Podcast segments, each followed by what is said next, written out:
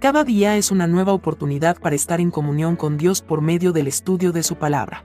Bienvenidos a su espacio de devocional diario, Jesus is Life. Con un abrazo fraterno les damos la bienvenida para continuar en el estudio del libro de Jeremías, capítulo 52, sentencia final.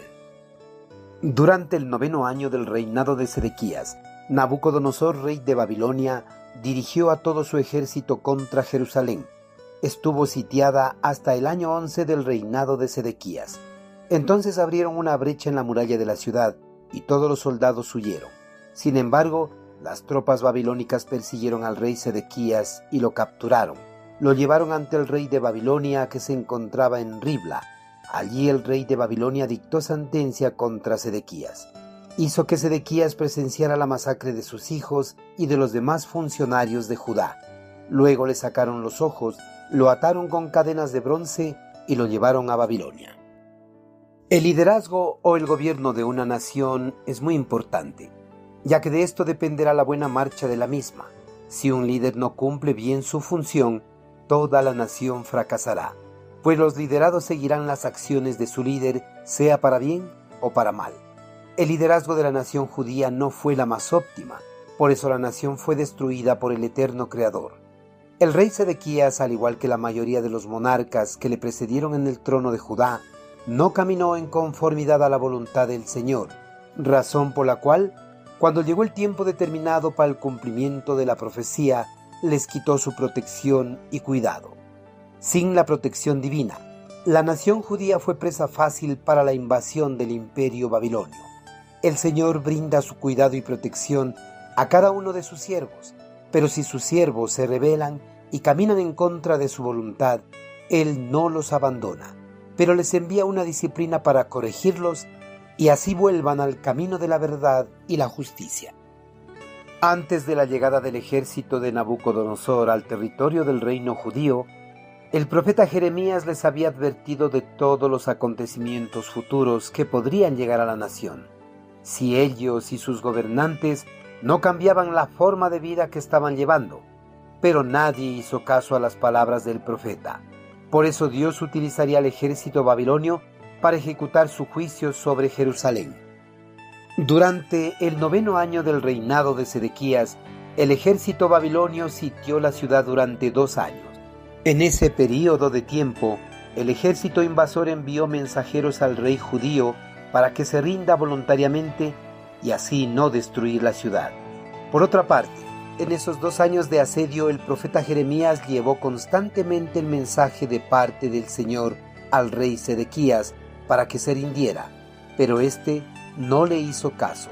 Prefirió hacer caso a sus funcionarios y a los adivinos de la ciudad.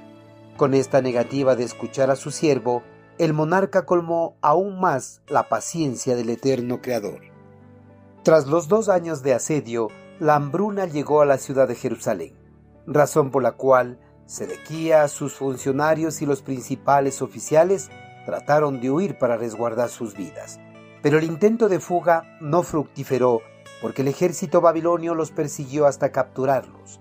Una vez capturados, Sedequía, su familia, sus funcionarios y oficiales fueron llevados a la presencia del rey Nabucodonosor, el cual se encontraba en la ciudad de Ribla.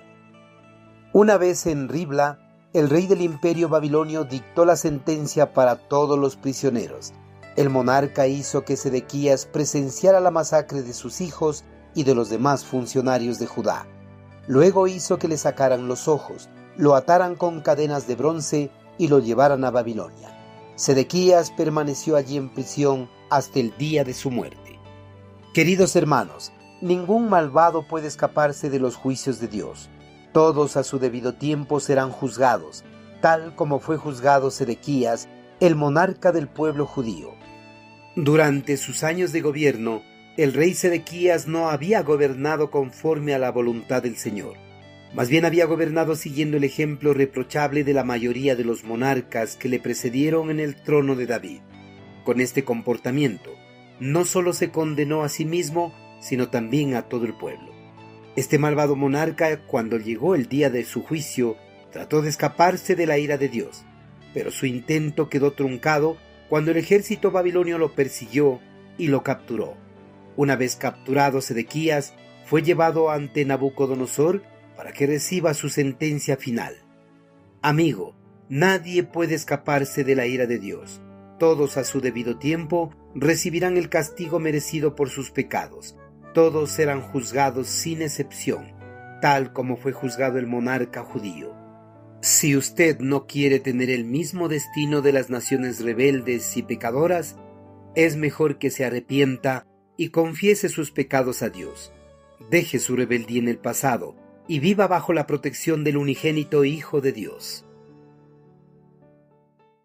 Envíenos sus sugerencias y comentarios a nuestro correo electrónico ministerio